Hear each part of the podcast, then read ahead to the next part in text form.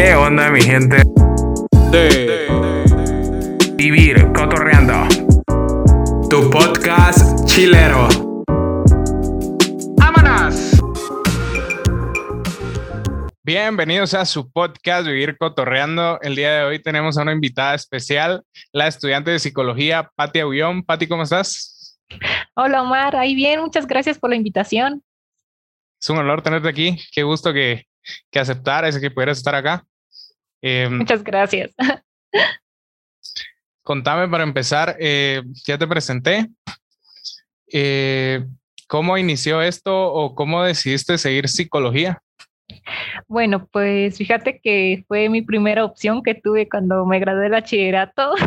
Era eh, una carrera que me llamaba bastante la atención. Veía programas de psicólogos en la televisión y hablaba todo esto de, más que todo en el área clínica, eh, trastornos, el conectar con tus pacientes. Entonces, digamos que fue la opción que más me llamó la atención y más que todo el estar interactuando y de alguna otra forma, pues apoyarlos, ¿verdad?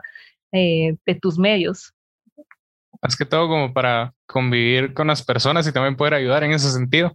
Y contame, eh, ¿esto surgió desde que estabas pequeña y pensaste eso como de grande, quiero ser psicóloga o esto surgió hasta que ya estabas saliendo de bachillerato? Fíjate que esto sucede cuando yo salgo de bachillerato, o sea, yo de pequeña quería hacer varias cosas. Primero quería ser maestra, quería, eh, quería ser enfermera, de repente se me ocurrió ser cantante.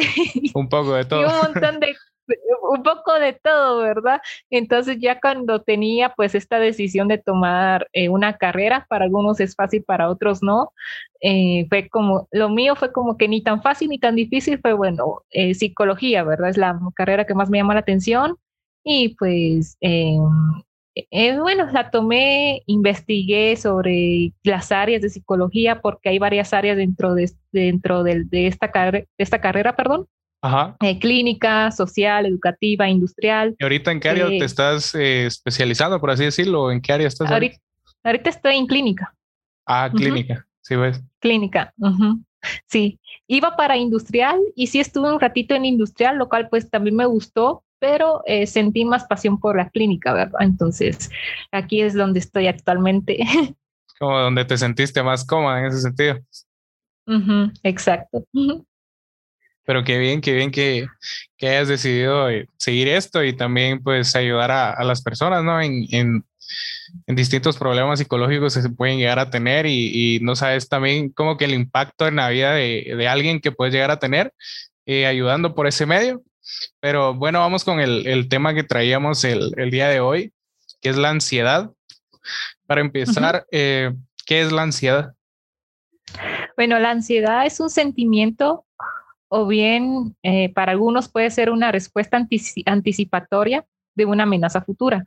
Básicamente la ansiedad pues tiene de base emocional el miedo, ¿verdad? Entonces eh, responde ante las situaciones futuras y estos dos van de la mano, ajá. La principal diferencia es que el miedo, digamos que lo tenés hacia algo concreto y ajá. pues te da por, eh, digamos, no es permanente, ¿verdad? O sea, si le tienes miedo a las arañas, pues cuando ves una araña reaccionas, pero no estás todo el tiempo viendo a las arañas. En cambio, la ansiedad, esta sí es un poquito más duradera, más perseverante y también eh, forma parte de la naturaleza del ser humano, ¿verdad? Porque pues eh, nosotros no sabemos el futuro, entonces este temor hacia el futuro es donde es lo que nos lleva a reaccionar pues con la ansiedad, ¿verdad? En sí, la ansiedad eh, normal, se podría decir, es como ese sentimiento de eh, supervivencia, por así decirlo, cuando te sentís en peligro, entonces eso se activa y es cuando sucede esto, ¿no? Pero otra cosa que quería saber yo es si la ansiedad va de la mano con el pánico. Eh, sí, van de la mano con el pánico. El pánico, o bueno, los ataques de pánico, son episodios o son momentos esporádicos donde te agarra una ansiedad intensa y surge esta sensación de de, de, de, que a lo mejor algo te va a pasar, de un peligro extremo, o incluso está la sensación de morir o de volverte loco. Entonces sí va ligado con el pánico, ¿verdad? Porque básicamente es una ansiedad que se dispara de un solo, por decirlo así, no lo pensás y pues a no partir de esa situación, y no se puede controlar. Bueno, se puede gestionar y lo puedes aprender a controlarlo, pero suponete de que en, el que en este momento a mí, ajá, suponete que a mí en este momento me esté dando un ataque de pánico. Entonces ya después de esto voy a estar con el constante miedo de que me va a dar otra vez, me va a dar otra vez, me va a dar otra vez. Y pues efectivamente me puede dar otra vez. Entonces es como que aparte de la reacción, también está encima este miedo de volverme a dar, ¿verdad? Entonces y es la sí se puede aprender a controlar. Exacto, y a veces también la, la causante, eh, siento que tal vez no puede ser como eh, las cosas que estés viviendo en el momento, sino estarlo pensando de si hago esto, me va a dar ansiedad. Y, se, y tal vez uno produce ese mismo sentimiento, no sé, me podrías decir tú si, si uno mismo se sí, produce. Tiene, sí, tiene que ver bastante los pensamientos que uno o la historia que uno se cuenta acerca de las situaciones, ¿verdad? Porque sí, hay situaciones externas, no vamos a negar pues que Guatemala es un país inseguro, pues de violencia, entonces es común de que nosotros vivamos con ansiedad por el tipo de contexto, pero también en nuestros pensamientos, el estar pensando, ¿y si me van a dar un trabajo? ¿Y si no lo hago bien? ¿O si mi pareja me va a dejar? ¿Y qué pasa si no soy suficiente?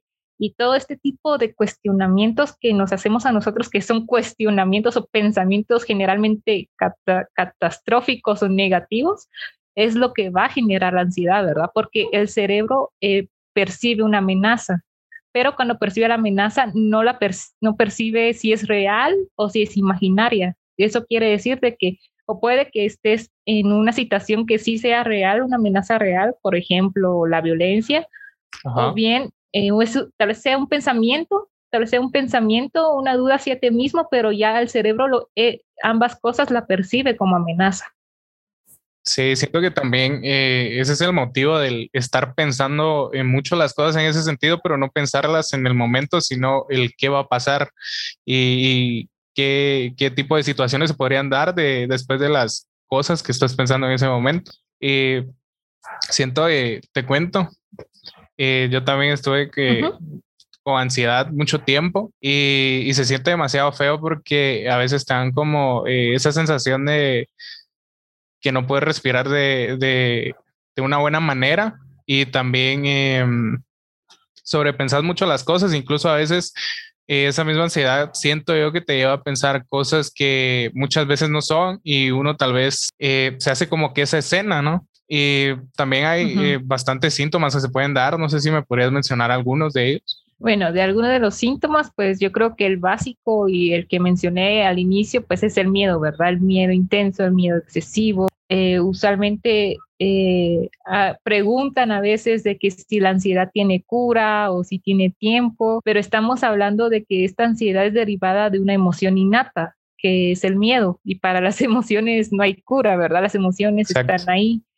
entonces, eh, básicamente es el miedo, eh, también puede haber eh, síntomas físicos como dificultad para respirar, aumento de ritmo cardíaco, algunos presentan sudoración, también a nivel cognitivo o a nivel mental, ¿verdad? Pensamientos catastróficos hacia ti mismo, hacia tu persona, hacia los otros, hacia tu mundo. Eh, también puede haber problemas pues gastrointestinales. Usualmente la ansiedad pues te empuja a comer demasiado porque como el cuerpo entra a un modo de supervivencia, entonces quiere eh, consumir energía, ¿verdad? Para afrontar esa posible amenaza. Entonces, pero también hay personas en las cuales eh, no les da para nada hambre. también hay problemas del sueño, generalmente insomnio, y algunas dificultades eh, interpersonales, ¿verdad? Tal vez te, por la misma ansiedad, pues a veces te lleva a aislarte socialmente, se te dificulta establecer conversaciones con otras personas, eh, tienes problemas también con tu pareja, problemas también eh, sexuales y todo eso, ¿verdad? Entonces eso sería como que los síntomas más generales de la ansiedad, obviamente, pues como hay varios trastornos de la ansiedad, pues algunos tienen como que sus propios síntomas, ¿verdad? Pero esos son los más generales. Y ese punto quería llegar también porque eh, también he notado que, se puede presentar lo que son escalofríos eh, en algunas ocasiones. Y a veces las personas también siento yo que tienden a confundir, tal vez que ponete, pueden estar enfermos, pueden tener taquicardia y como la ansiedad también produce esas mismas pulsaciones, entonces pueden llegar a confundirlo con eh, alguna enfermedad y quizá no sea ansiedad.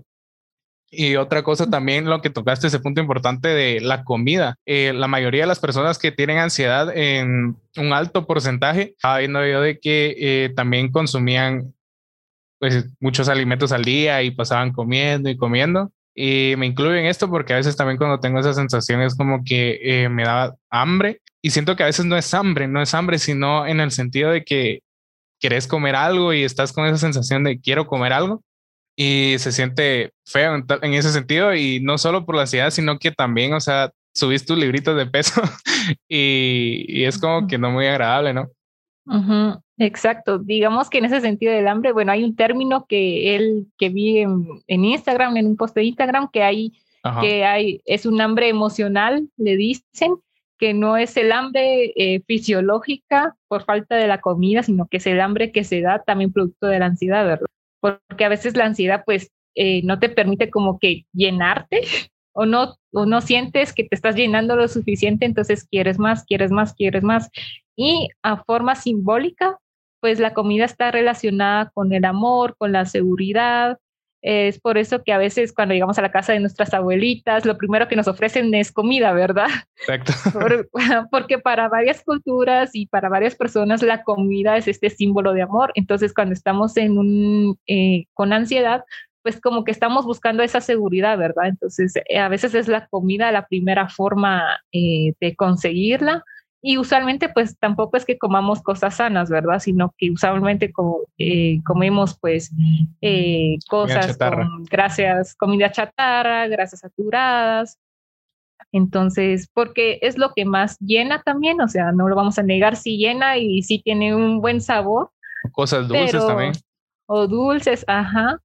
Pero sí, más que todo es para llenar es esa necesidad de emoción, no tanto fisiológica. Hay veces en que recomiendan mucho de distinguir de esa hambre con la sed, porque a veces puede ser sed la que tenemos, pero eh, no la sabemos eh, distinguir, ¿verdad? Entonces ahí es como que, bueno, antes de probar comida, primero tómate mejor unos dos vasos de agua para eh, confirmar si solo es sed o si tal vez a lo mejor sí es hambre, ¿verdad?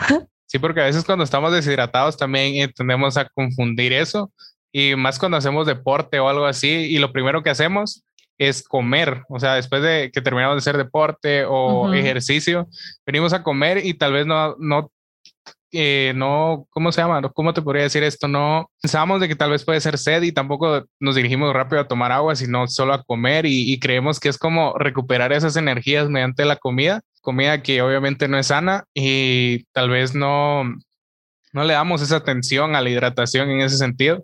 Y ahorita que ya, hablamos un poco más o menos de esto, ¿cuándo crees que ya la ansiedad se convierte en trastorno?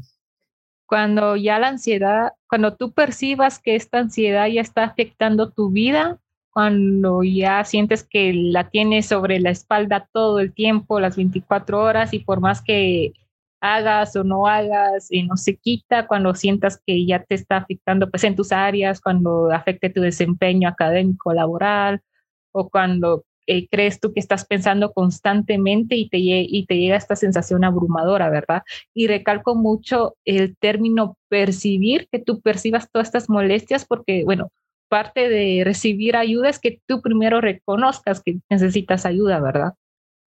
Entonces, cuando ya veas como que, cuando ya no sabes qué más, qué más hacer, es donde ya se puede convertir en una ansiedad, pues, eh, patológica y ese momento indicado pues para buscar ayuda, ¿verdad? Porque al final la ansiedad patológica, cuando ya se vuelve una patología, pues te trae todo esto, todas estas consecuencias y además que a largo plazo también te trae pues eh, como baja las defensas y todo eso te puede traer como eh, el desarrollo de algunas otras enfermedades, ¿verdad?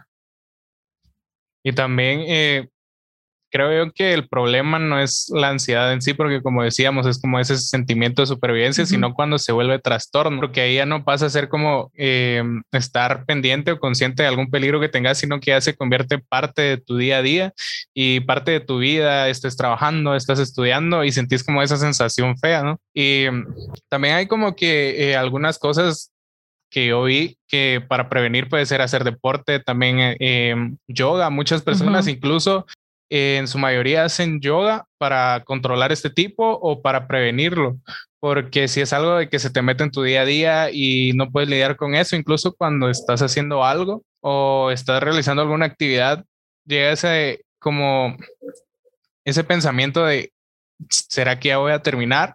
O empezás algo y no lo disfrutas, sino que es como eso de ya tengo que terminar y ya tengo que parar y lo sentís como eh, como que estás en una cárcel, por así decirlo, porque te sentís atrapado por esa misma sensación y llegas a tal punto de que te miras a ti y la ansiedad la miras como, no sé, un edificio, por así decirlo, porque lo miras como algo grande y también en, ciertos momentos como que te da ese miedo de, de que esa ansiedad también eh, vaya creciendo, se vaya alimentando más de, de ti y llega a tal punto de que algunas actividades no las puedas realizar por ese motivo, ¿no?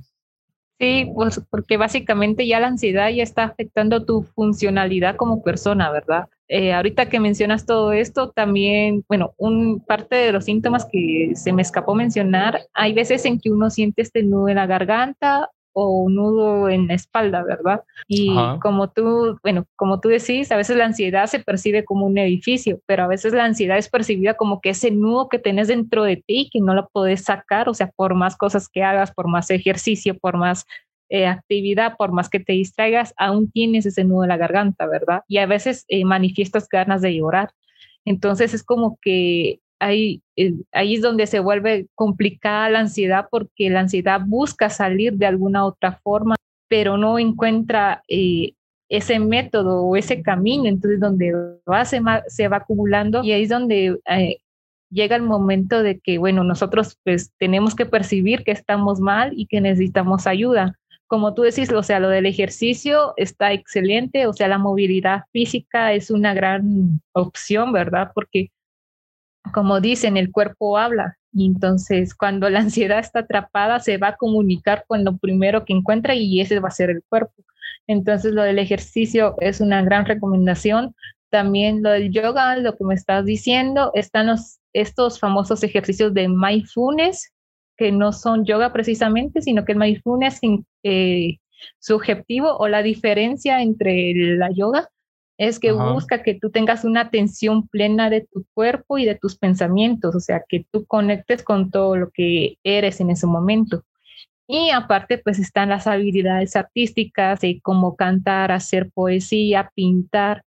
Eso, el arte también es un medio de comunicación y de expresión, ¿verdad?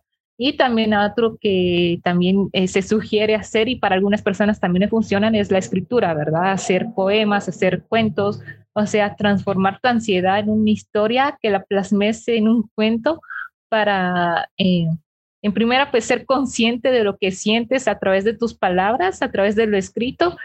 Y ya cuando sientas el momento de querer compartirlo, pues también está bien, ¿verdad? Porque al final uno va desarrollando esas habilidades ocultas gracias a eso. Sí, y incluso yo estaba leyendo de que eh, también el ejercicio te ayuda en eso, porque a la hora de hacer ejercicio como que el cerebro, creo yo, libera endorfinas que te permiten estar en tranquilidad o estar, eh, ¿cómo se podría decir esto? Como que estés pasivo en ese sentido y te permitan llegar a un punto de tranquilidad por mismo, eh, por el mismo cansancio, te permiten estar tranquilo, quieto y como decías, también creo que la ansiedad eh, es esa gana, por así decirlo, o ese, ese, esa misma cosa de querer eh, tener el control de, de, algo y en este sentido también el control de tu cuerpo. ¿Y crees que em, la ansiedad puede ir de la mano con lo que es la frustración y tal vez la depresión? Eh, sí puede ir de la mano, no puedo asegurarte si una es causa de la otra, yo creo que va dependiendo de tus circunstancias y a veces puede ir relacionadas ambas a la vez, porque suponete que yo sufro ansiedad, ¿verdad? Y e intente todos mis medios con tal de desahogarme, con tal de quitarla, entonces cuando no lo logro, eso va a causar una frustración, ¿verdad? Y pues esa misma frustración también va a sumar a esa ansiedad.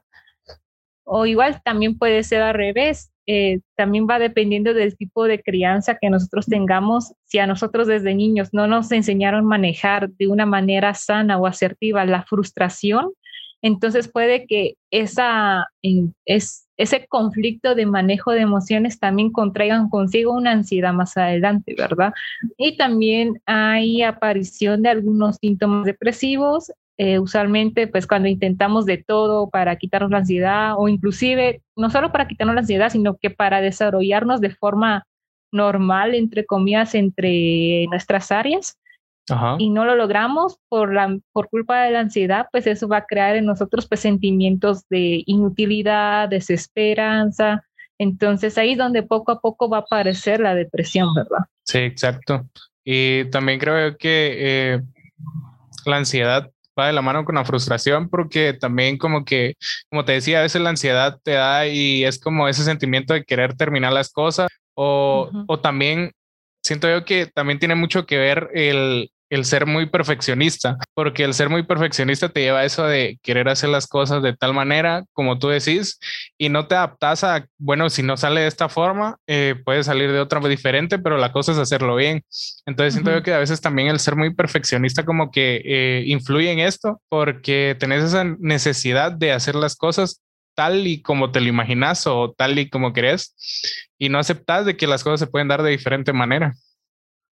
Y eso pues va un poco de la mano con la frustración, o sea, quieres ser perfeccionista, quieres que las cosas salgan bien, porque si en dado caso no sale bien como tú quieres, no vas a poder manejar esa frustración.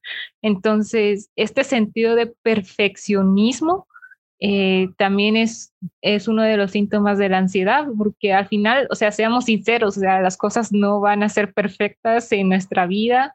Eh, y también a veces el colegio o la educación, mejor dicho, la educación pues te pide pues ser perfecto en que te salga pues eh, los exámenes perfectos con 10, eh, responder lo que se debe de responder. Es por eso que se cuestiona mucho la educación, eh, que sea tipo memorística, ¿verdad? Porque al final lo que, lo que a veces te enseñan es aprender de memoria los, las cosas y no de analizar y no te dan chance a equivocarte, ¿verdad? Porque si te equivocas, entonces eres un mal estudiante y todo eso. Y pues no digamos en la familia, ¿verdad? En el entorno familiar, si tú te equivocas, entonces eres un mal hijo, ¿verdad? Si no me haces caso, eres una mala hija. Entonces, al final, a veces es la misma sociedad o los mismos grupos en donde nos desarrollamos donde se nos, se nos dificulta aprender a lidiar con esa frustración. Y para evitarla, queremos ser perfectos porque en primera la frustración es un sentimiento desagradable y en segunda no la sabemos manejar. Entonces sí va muy relacionado el perfeccionismo con evitar con la evitar la frustración, perdón. También tiene que ver un poco sobre eh, la flexibilidad que uno tiene hacia los cambios. Usualmente se le llama flexibilidad cognitiva y es la capacidad que tú tienes, tienes, de, tienes de adaptarte a los cambios, ¿verdad? Entonces, los cambios pues también te desordenan un poco la vida y pues son, y los cambios pues obviamente no son planeados, ¿verdad? No es que tú el día de mañana voy a decir, ah, voy a producir tal cambio en mi vida. Tal vez sí, pero a nivel o sea, social. De una manera drástica. Ajá, o sea, puede que el día de mañana eh, te cambien de empleo o te despidan o, o, por ejemplo, con la misma pandemia, ¿verdad? Que casualmente todo el mundo estaba afuera el, 12 de, el 13 de marzo y al día siguiente eh, encerrados en la casa, ¿verdad? O sea, fue un cambio que nadie vio venir y para algunos tal vez sí se adaptaron rápido el cambio porque tienen una buena flexibilidad, pero para otros les costó este cambio, ¿verdad? O sea, les costó aceptar eh, cambiar su jornada, ¿verdad? Otra cosa también, ahorita que tocaste ese punto, eh, con lo de la pandemia, siento yo que eh, la mayoría de personas como que desarrolló esa, esa, ansiedad, por así decirlo, porque ponete, al menos yo cuando, o sea, cuando recibo clases, con que me levanto, me baño, vengo a recibir mis clases, como la compu la tengo aquí mismo en el cuarto, o sea, paso aquí todo el día recibiendo clases, paso toda la tarde haciendo tareas y es como que me mantengo solo en el mismo lugar y, y como que el encierro también siento yo que produce esto y aparte, o sea, no solo estar encerrado en tu propio cuarto o en, no sé, tu propia oficina, si, si tenés tu propia oficina en tu casa, sino el estar también encerrados en, en tu casa y también como que estar pensando eso de que corres el peligro de que puedas morir por, por este virus porque no sabes cómo puede reaccionar tu cuerpo, ya seas joven o adulto o adulto mayor, también como que estaba este miedo. Y lo que decías con, em, con lo de eh, lo que estamos hablando de ser perfeccionista, siento yo que a veces todo es por presión social, porque eh, así como tú decías, en el colegio siempre es como que tenés que sacar buenas notas y si las notas van arriba de, no sé, 85, sos buen estudiante. Pero también te puede, eh, a veces las personas no miran como que eso y siento yo que también eso es lo que termina frustrando a veces y por eso es que hay demasiados adultos frustrados en ese sentido, porque ponete, tú sos mala en las matemáticas, pero eh, puedes, no sé, tocar bien algún instrumento, o sea, no necesariamente eh, tu vida se va a relacionar toda a matemáticas, sino puedes conformar una banda o puedes dar clases de, del instrumento que tocas. Entonces siento yo que a veces también eh, influye eso y aparte que si no, en el colegio siento yo que si no sacamos buenas notas siempre empieza como eso de que eh, ¿y qué vas a hacer de tu vida cuando estés grande o no vas a lograr nada o no vas a lograr eh, ser profesional. Entonces siento yo que también empieza esa ansiedad de ese punto porque estás pensando en qué va a pasar cuando estés grande, qué va a pasar en tu futuro y más en adolescencia, o sea, la edad que yo tengo ahorita. Siento que empieza ese problema de pensar qué va a pasar y si sí vas a lograr tus metas, tus objetivos y como que te centras en eso y sentís una gran presión en ese sentido porque sos el único que, que le puede dar sentido a tu vida y, está como eso y si, si, no lo logro, o sea, prácticamente voy a ser inútil o algo así, entonces es difícil. Sí, y fíjate que ahorita con lo que me acabas de mencionar, me acordé cuando estaba en bachillerato, porque pues, o sea, sí era buena para las matemáticas y recuerdo que cada vez que me preguntaban qué quería seguir, pues obviamente yo respondía psicología, pero siempre venía, o sea, siempre era la misma respuesta. ¿Y por qué no estudias ingeniería si sos buena en matemáticas? Entonces ahí es donde te das cuenta que básicamente tus habilidades o, la reducían a solo ser buena en matemáticas o ser buena en idioma español, ¿verdad? Pero siempre valoran más a las matemáticas.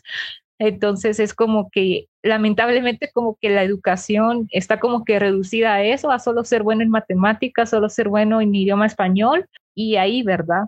Eh, Tal vez algún maestro me corrija esto, pero es así, es así como se percibe y es así como se percibía en, mi, en mis tiempos. Entonces, es como que, bueno, si éramos buenos en arte o en danza o teníamos una buena nota en, en, otro, en otro curso, eh, no lo tomaban en cuenta. Era solo como que, bueno, eh, y en matemática, ¿cuánto tuviste? ¿Cuánto sacaste? Entonces, es como que cuestionar ese tipo de, de situación, ¿verdad?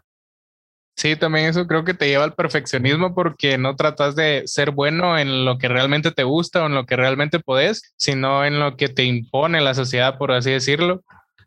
Y pues siento que es difícil y, como tú decías, a veces ese tipo de cuestionamientos que llegan de eh, ¿por qué ¿por qué no estudias esto en vez de lo que sí quieres seguir? Entonces siento que ahí más en adolescencia es cuando llega como eh, te confundís de, tanto que te dicen porque es como, ah, bueno, pero yo quiero hacer esto, pero y si alguien me está diciendo que soy bueno para esto, entonces mejor le doy ahí aunque no me guste. Entonces siento que también te puedes frustrar de esa manera.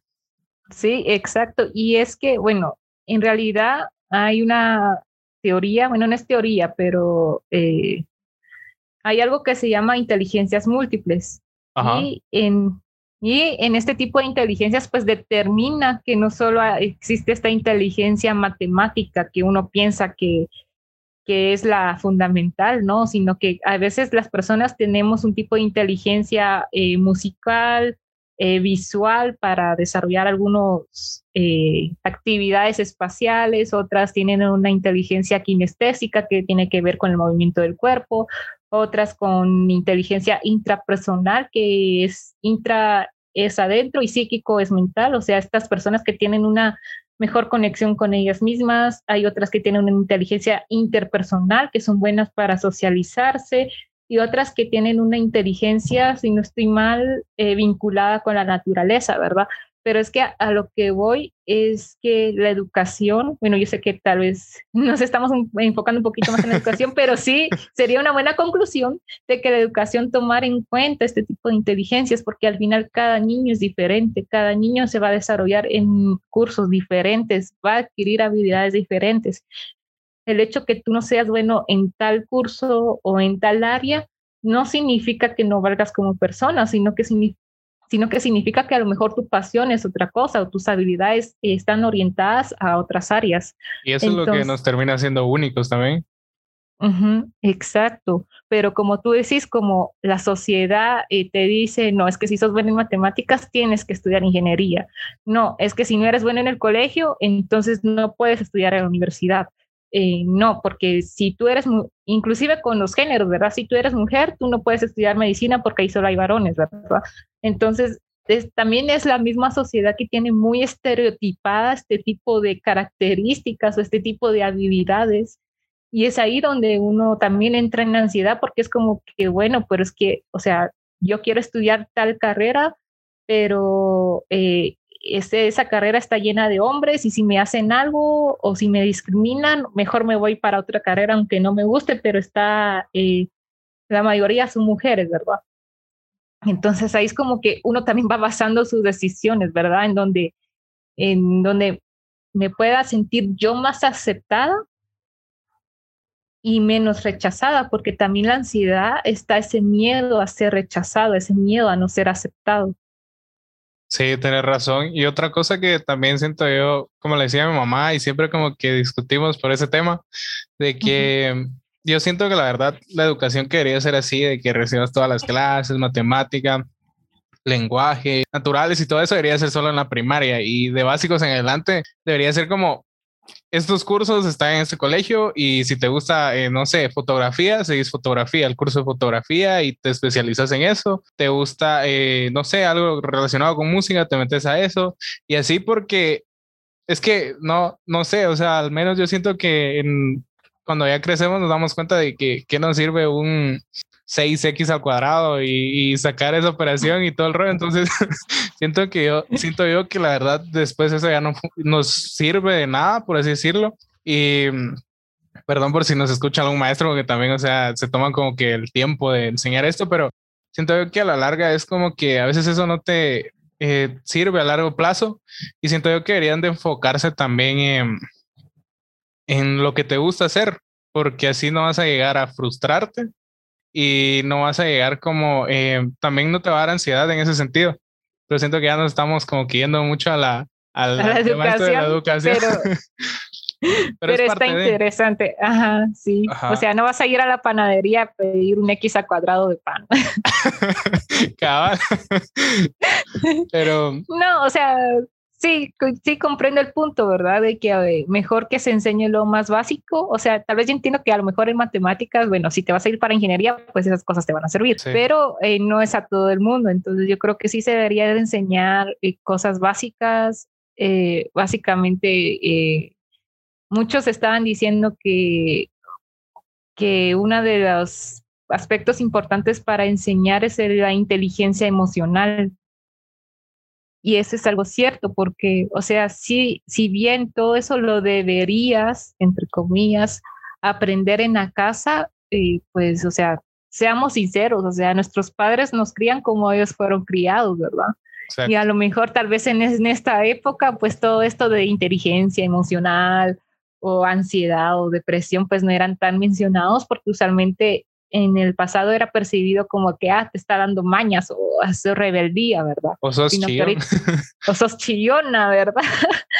Entonces, no se le está dando la importancia que se le está dando ahora. Entonces, ahorita que se le está dando una importancia, pues sería bueno de que las instituciones también eh, agregaran este, este segmento de la psicología y que los niños y adolescentes también aprendan qué es inteligencia emocional, qué son sus emociones, eh, qué es un psicólogo, porque hay veces en que no hay, hay niños o, incluso hay adolescentes que miran al psicólogo como, ah, solo de locos, ¿verdad? Y no es así, o sea, el psicólogo no se limita a eso y tampoco el utilizar la palabra locos eh, es un término que, bueno, a lo mejor lo utilizamos solo porque ya nos acostumbramos, ¿verdad? Pero en sí no tiene ningún significado en específico porque, o sea, usualmente el que va a terapia pues no es que sea un loco o no es que sea un enfermo mental totalmente, ¿verdad? Sino que simplemente no tiene el estilo de afrontamiento necesario para, eh, válgame la redundancia, afrontar sus situaciones o que a lo mejor quiere saber qué es lo que le está pasando, por qué se siente con miedo todo el tiempo, por qué se siente triste. Y eso no lo hace loco, sino que simplemente le hace una persona que necesita apoyo en este sentido, ¿verdad? En este sentido emocional, en reconocer sus pensamientos y todo eso. Entonces yo creo que eso se debería también de enseñar en las instituciones, ¿verdad? Que es una emoción, que es un sentimiento, eh, que los niños aprendan a identificarse cuando ellos se sientan mal, cómo deben de expresar sus emociones, cómo deben de pedir ayuda y todo eso, ¿verdad? Y es otro punto también importante porque siento yo que eh, ahora también está esta la llamada generación de cristal, de que si te pasa algo es porque sos demasiado débil y así. Entonces siento yo que lo recomendable es buscar ayuda en ese sentido y ir a terapia, aunque eh, no sé, te digan que estás loco o que eso no es normal, o a veces también como que eh, lo toman como, no hombre vos, pero es que esto es normal y la adolescencia sí es y que esto te va a pasar, en vez de también como que decir, mira, anda a terapia y si un psicólogo te dice, pues esto es normal y, no va a pasar nada, pues está bien, pero si no, o sea, también te puede ayudar a manejar tus emociones en ese sentido. Exacto, o sea, bueno, lo de generación de cristal, bueno, es un término, digamos que utilizado por varias generaciones, o sea, yo estaba escuchando en un video de que eh, la generación, o sea, ay, ¿cómo se llama? La generación X le decía generación de cristal a la siguiente generación. No sé si son los Zetas, creo yo. No, los, millennials. Los millennials. Y ahorita los millennials le están diciendo generación de cristal a los Zetas, pero ¿por qué sucede eso? Porque cada generación va cuestionando lo que hizo la otra generación. Entonces, tal vez esto no te haga de cristal, sinceramente, aunque otra cosa eh, hay que diferenciar algo. Hay otras personas que sí se ofenden por todo y eso va a estar en todas las generaciones. O sea, o sea, sea X, Y o Z, eso va a estar todas las generaciones. Pero el hecho de que una generación cuestione la otra, pues es algo que es algo normal porque al final los tiempos cambian y la generación también con ello, ¿verdad? Exacto. Entonces yo pensé que solo eran nosotros, pero ya, ya, no, ya no me siento tan excluido. pero contame, eh, ¿qué complicaciones se podrían dar cuando tenés ansiedad y no, no sabes identificarlo o tal vez no buscas ayuda? Eh, ¿Qué complicaciones? Bueno, las primeras... Eh, bueno, regresamos después de un problema técnico. Estábamos en, en lo que son las complicaciones que se pueden dar por, por la ansiedad. Por la ansiedad. Bueno, básicamente las complicaciones por ansiedad, pues puedes desarrollar algunas enfermedades físicas, eh, problemas cardíacos, problemas intestinales.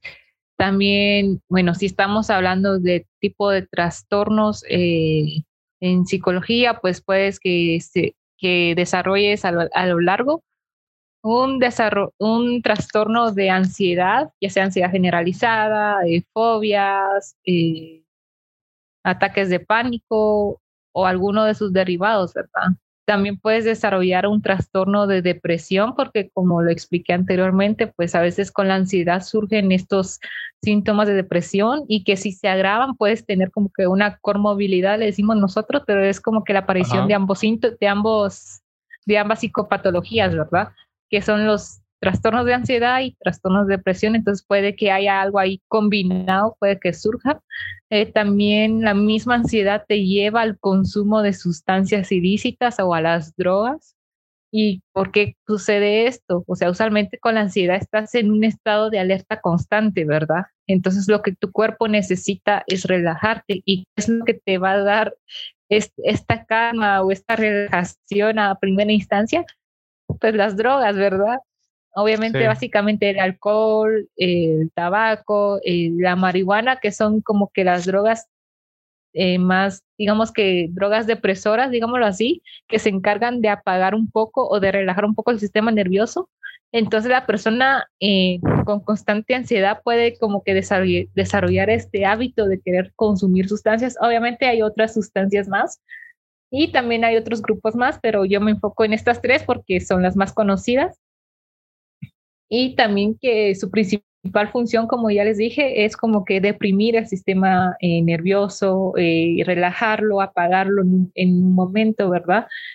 Entonces, eh, si la ansiedad te puede llevar a eso y si ese consumo es repetitivo, se va a desarrollar una adicción y tal adicción se va a convertir en un trastorno, ¿verdad? Entonces aquí es como que eh, de ambos lados, porque si tienes un trastorno o al momento un, un, trastorno de consumo de sustancias, cuando quieras dejar esa sustancia, la ansiedad va a volver, puede que vuelva con más intensidad. Entonces, es esto lo que te puede empujar el, el tener o el tener presente esta ansiedad patológica, ¿verdad? Sí, tocaste un punto muy importante porque también creo que las personas están como que eh, teniendo este problema, estos problemas de ansiedad, pienso yo que no deberían de consumir eh, alcohol o tabaco o alguna droga porque eh, ya esto ya no se vuelve como algo para relajarte en el momento, sino como tú decís, el cuerpo te está pidiendo algo para que puedas controlar eso y, puedas nivelar como puedas controlar prácticamente tu sistema nervioso y, ya después a veces también, eh, por eso eh, las personas a veces también se vuelven viciosas en ese sentido. Y, no solo por esto, sino que a veces también por problemas que tengas, eh, bueno, que las personas tienen, entonces como que consumen este tipo de sustancias ilícitas y pues siento yo que lo recomendable sería que si están pasando por algún problema de ansiedad, no consumir este, este tipo de sustancias porque ya después ya prácticamente el cuerpo depende de esto. Y cuando crees que... Y a veces... Ay, perdón y a veces no solo es la adicción hacia ciertas sustancias, sino que también con adicción también puede ser a ciertas conductas. Por ejemplo, el estar todo el día en las redes sociales y estar al pendiente de lo que yo tenga que subir, de los likes y todo eso, también eso me va a generar ansiedad pero a la vez me va a calmar porque quiera que no las redes sociales pues te están, es una tentación y como que estar al pendiente pues del chisme, dirían ahí, estar al pendiente del chisme todos los días, pues quiera que no, si nos provoca un poco de morbo y también de placer, ¿verdad? Entonces también eh, estamos hablando también de conductas, también el juego patológico, o sea, ser adicto a ciertos juegos, sobre todo juegos de casino, el apostar y todo eso, porque al final este tipo de actividades te va a generar placer y te va a generar de alguna otra forma, eh, digamos que una cierta relajación porque estás, o sea, tu energía del cuerpo la estás eh, desplazando en este tipo de juegos. Entonces, pues obviamente, como tú decís, eh, se recomienda que las personas quienes estén padeciendo de ansiedad o que tengan como que estos síntomas de, de la ansiedad o que su ansiedad esté muy intensa, pues que intenten primero eh, focalizar su energía, su energía en actividades pues asertivas, ¿verdad? O en actividades sanas, el ejercicio, eh, el arte, o sea, si a ustedes les gusta, les gusta cantar, canten, si quieren actuar, actúen, aunque sea en su casa, aunque sea en TikTok, que ahora que ahora TikTok ha servido para todo, para, para hacer comedia y todo, o sea, busquen, o sea, atrévanse a buscar formas eh, o a desplazar esa energía o esas emociones en estas actividades, inténtelo porque... Que sea algo sano y que les guste. Exacto, que sea algo sano y que les guste y a lo mejor tal vez descubren una nueva habilidad que ni siquiera sabían. Se vuelven talentosos en algo también. Van a ser el orgullo de Guatemala. Exacto. Y, sí, a veces eso es lo como que el, el, objetivo de, de, muchos, entonces siento yo que deberían de empezar a, hacer cosas que les gustan y de ahí puede salir, incluso hasta pueden trabajar de, de su propio arte y, y, pues quien no quisiera trabajar de su propio arte sería algo cool, aunque eh, pues a veces las personas que trabajan de lo que les gusta no se sabe si está trabajando o, o si está haciendo lo que le gusta en ese sentido, porque también cuando ya empezas en eso es como que tenés que disciplinarte y para lograr, lograrlo también, pero llega como que ese punto en el que no puedes descansar, pero pues lo importante es que, hagas lo que te gusta y, y darle con todo. Y pues, ¿cuándo crees que ya es necesario ir al, al psicólogo y, y recibir terapia? Cuando es necesario, ya cuando sientas que ya no puedes más, o sea, cuando percibes de que ya no puedes con esto. Obviamente yo te recomendaría pues ir antes, ¿verdad? O sea, si estás pensando pues constantemente en el futuro, eh, si tienes problemas gastrointestinales o, o en el corazón, o, o, perdón, una tensión en el corazón o en la espalda constante, eh, pensamientos que a lo mejor no te dejan dormir, eh, y todo eso, eh, o sea, cuando tú percibas que tengas este tipo de síntomas es donde puedes pues ir a terapia, ¿verdad? Obviamente, eh, digamos que no hay un, un, criterio así de que, bueno, si te aparecen cinco síntomas, vas a terapia. Yo creo que va dependiendo de lo que tú percibas. Si tú percibes que si esto es un problema para ti, eh, busca ayuda, ¿verdad?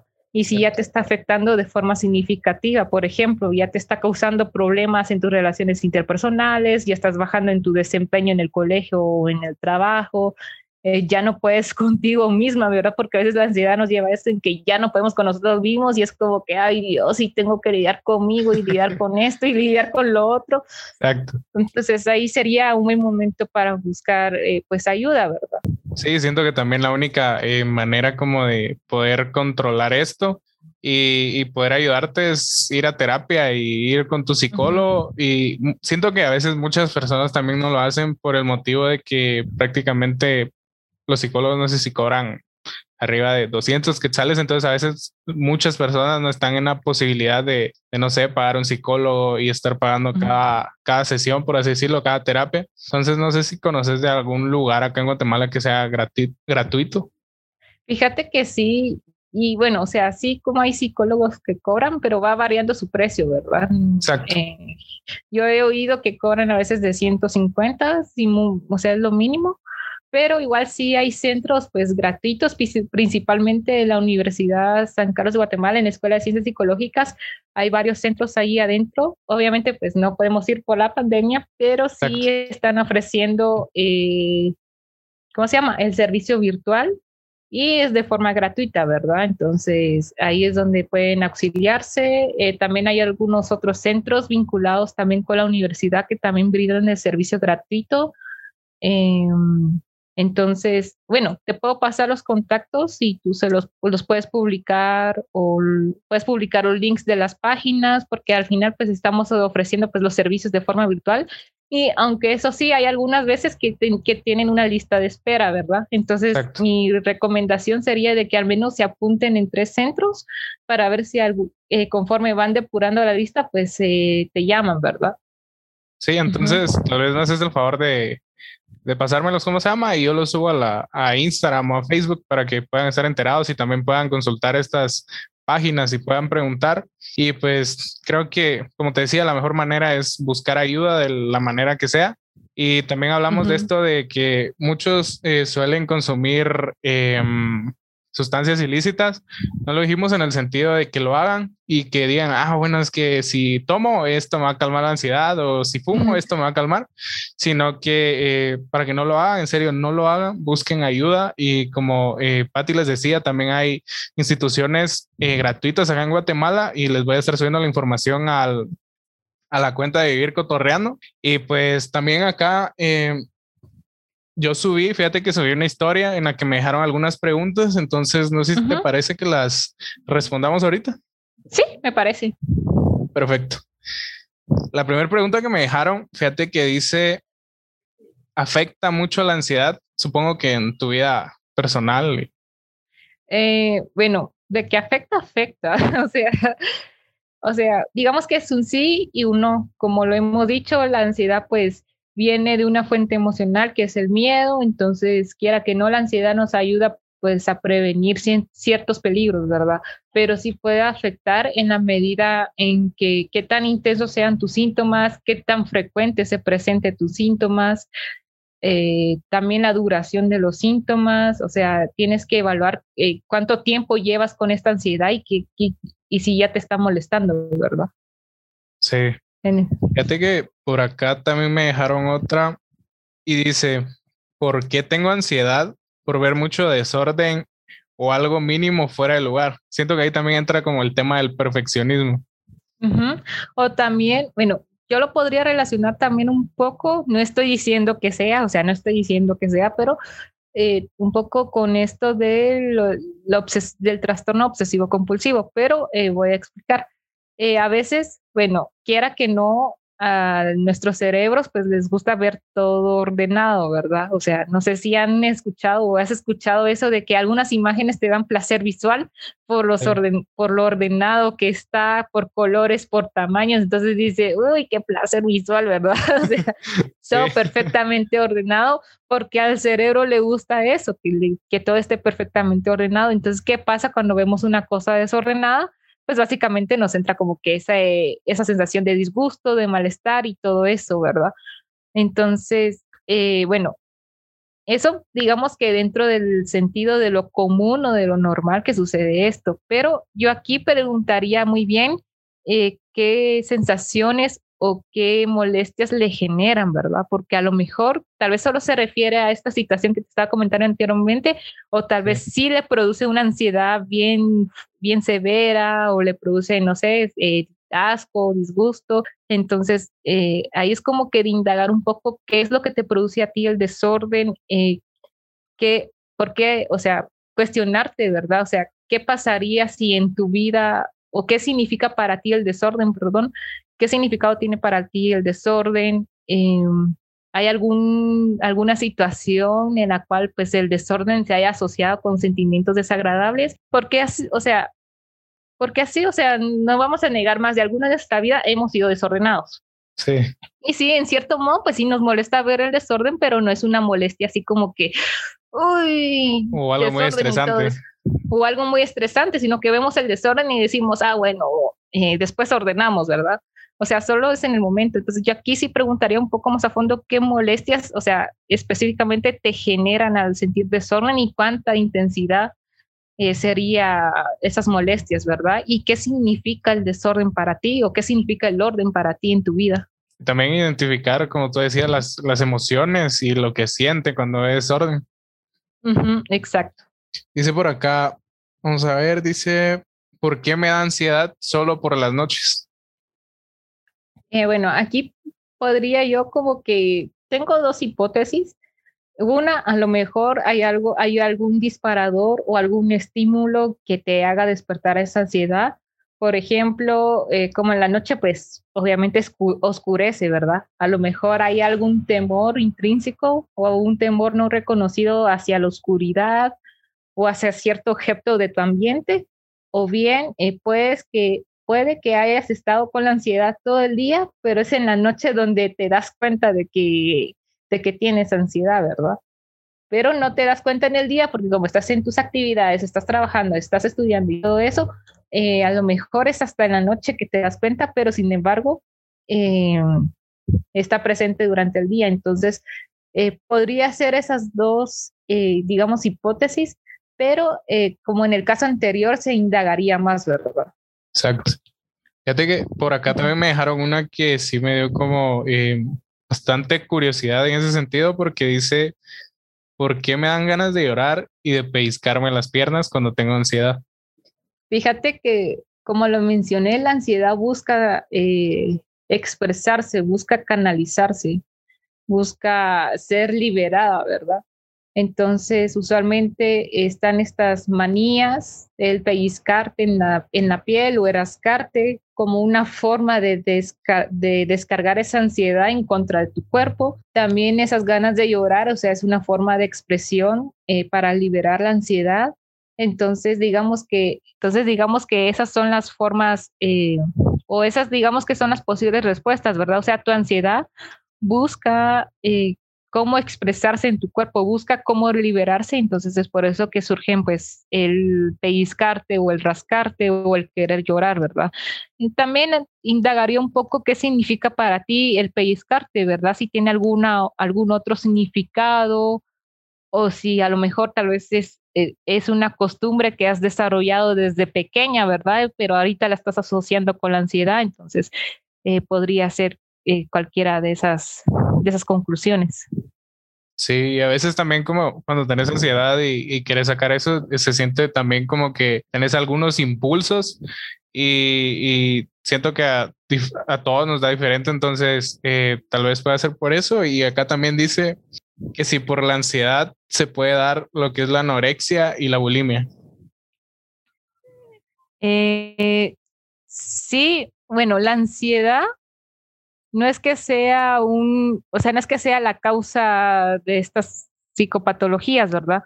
Usualmente pues hay otras causas, em, digamos que, que tomar en cuenta, básicamente en este tipo de trastornos de la conducta alimentaria, pues eh, prevalece más que todo la baja autoestima, pero también eh, surge eh, los síntomas ansiosos y los síntomas depresivos. Por ejemplo, esta, este miedo o esta preocupación excesiva por ser delgada puede, puede ser la ansiedad, ¿verdad? O sea, ansiedad de que yo quiero estar delgada, ansiedad que yo quiero eh, eh, seguir siendo flaca. Entonces desarrollo yo estas conductas eh, no tan sanas, ¿verdad? De comprar laxantes, saltarme comidas, hacer ejercicios de forma compulsiva, porque al final está un miedo a querer engordar, o inclusive eh, leí un artículo que se desarrolla una fobia hacia querer engordar. Y aparte de que también hay una distorsión eh, de autoimagen, ¿verdad? O sea, ya no, o sea, ya no te percibís a ti misma como eres realmente, sino que ahora te, o sea, ahora te ves en el espejo y percibís a otra persona completamente diferente y quieres cambiar esa imagen. Entonces, eh, la ansiedad sí juega un papel importante en el desarrollo de estos trastornos. Sí, siento que más allá de la ansiedad, tal vez puede ser como lo que estábamos hablando, que también los estereotipos y la presión social, porque a veces como que, por ejemplo, yo, o sea, yo no soy delgado, soy como algo gordito, entonces eh, siento que la mayoría es como, si te dicen que estás gordo, es como que, ah, la madre, es que me siento gordo, o, o no le voy a gustar a la persona que me gusta, y así es como que entra también ese tipo de problemas, pero quedaríamos ahí, esas serían las preguntas y pues la recomendación de parte de los dos sería que busquen ayuda, que vayan a terapia, porque respondimos esas preguntas acá, pero para ya tener un mayor diagnóstico sería eh, ya yendo con un psicólogo y que les pueda decir qué realmente ustedes tienen o por qué eh, les pasa este tipo de cosas. Y pues no sé si quieres agregar algo a esto. No solamente de que busquen ayuda, en serio, eh, yo por ahí, pues bueno, eh, aparte de los centros que que le voy a pasar Omar los datos sobre los centros para recibir ayuda, ¿verdad? También eh, busquen un poco sobre el tema, lean sobre el tema si les interesa, lean, eh, comprendan cómo, por qué surge esta ansiedad en su cuerpo, pregúntense a, sí mismos qué, qué, quiere decir esta ansiedad de mí, o sea, qué es lo que me está advirtiendo o qué es lo que yo no estoy reconociendo, eh, pónganle nombre a esas emociones, Igual yo siempre recalco, ¿verdad? Eh, eh, bueno, tal vez cuando ustedes ingresen sus datos en estos, en estos centros, pues puede que pase tiempo. Entonces, mientras pasa ese tiempo, ¿verdad? O sea, eh, enfóquese a desarrollar pues hábitos buenos, eh, ejercicio, mindfulness, eh, también les invito a investigar algunas otras técnicas para eh, lidiar con la ansiedad, la respiración diafragmática, que es la respiración normal, solo que usualmente nosotros no nos damos cuenta que estamos respirando todo el día, pero al menos unos cinco minutos eh, al finalizar el día, sentarnos y concentrarnos en nuestra respiración, esa es una, una de las técnicas pues, principales, ¿verdad? Entonces yo eso les recomiendo y que, y otro mensaje que les quiero decir es que la ansiedad no los define ustedes. Ustedes no son su, ansiedad. O sea, la ansiedad está ahí porque les quiere brindar un mensaje, ¿verdad? Y aparte de que es una cuestión natural del ser humano, pero eh, ustedes no son, no son su ansiedad. Eh, no se digan, es que yo soy ansioso. No, ustedes no son ansiosos. Ustedes tienen ansiedad, que es otra cosa. Una cosa es tener y otra cosa es ser. Entonces, solo dejarles eso, ¿verdad? Fíjate que por acá se me pasó una pregunta y creo que esta es demasiado importante. Dice, ya con esta terminamos. Dice, ¿cómo aprender a controlar la ansiedad cuando no tienes a nadie? Eh, bueno, básicamente está todo eso, ¿verdad? Los ejercicios en mindfulness. Eh, recalco mucho el de investigar sobre la ansiedad, ¿verdad? Eh, yo entiendo de que a veces nuestras redes de apoyo o nuestros grupos de apoyo pues no son tan variantes, ¿verdad? O sea, entiendo yo de que a veces la ausencia o la falta de apoyo de los padres, familiares o amigos pues afecta mucho, pero eh, al final no puedes pararte, o sea, no puedes como que depender de eso, ¿verdad? Yo creo que si en dado caso no tienes a nadie así literalmente, aunque yo me atrevería a decir que a lo mejor sí hay alguna persona, pero no la has visto, pero sí hay alguna persona que está dispuesta a apoyarte, pero si en dado caso no la tenés, eh, que esa persona sea tú. Empezar tú a valorar tus sentimientos, a ponerle nombre a tus sentimientos, a reconocer lo que te está pasando y buscar eh, métodos de ayuda, ¿verdad? o sea, de preferencia consultar con un profesional si tiene los accesos y todo eso, ¿verdad? Y además de los ejercicios y mindfulness, yoga y todo. Y el arte, el arte, por favor. también ejercicios de respiración, si podría buscar ella como cuáles hacer. Terminaríamos con esto acá. Antes de terminar, quiero agradecerte por, eh, por haber aceptado la invitación y pues por poder estar acá y, compartir el tema y por también eh, ayudarme en ese sentido. Y pues agradecerte también porque sos la primera invitada del, del podcast. Es el primer episodio que se está grabando y pues la verdad, como te contaba, es este podcast es demasiado importante para mí. En serio, quiero agradecerte por eso y en serio, gracias. Y yo estoy más que agradecida por la invitación. A ver cuando hablamos de otro tema más, ¿verdad? Que, Parece perfecto.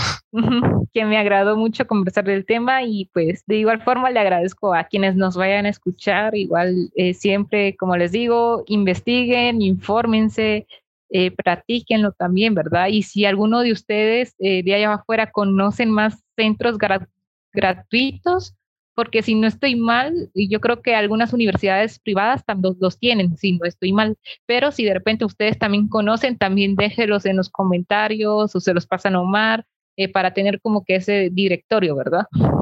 Exacto. Y pues como tú decías, espero tenerte acá en otro episodio hablando de un tema nuevo y pues nada, mucha, hasta la próxima, hasta el próximo episodio. Pásensela de huevo. Órale. Adiós.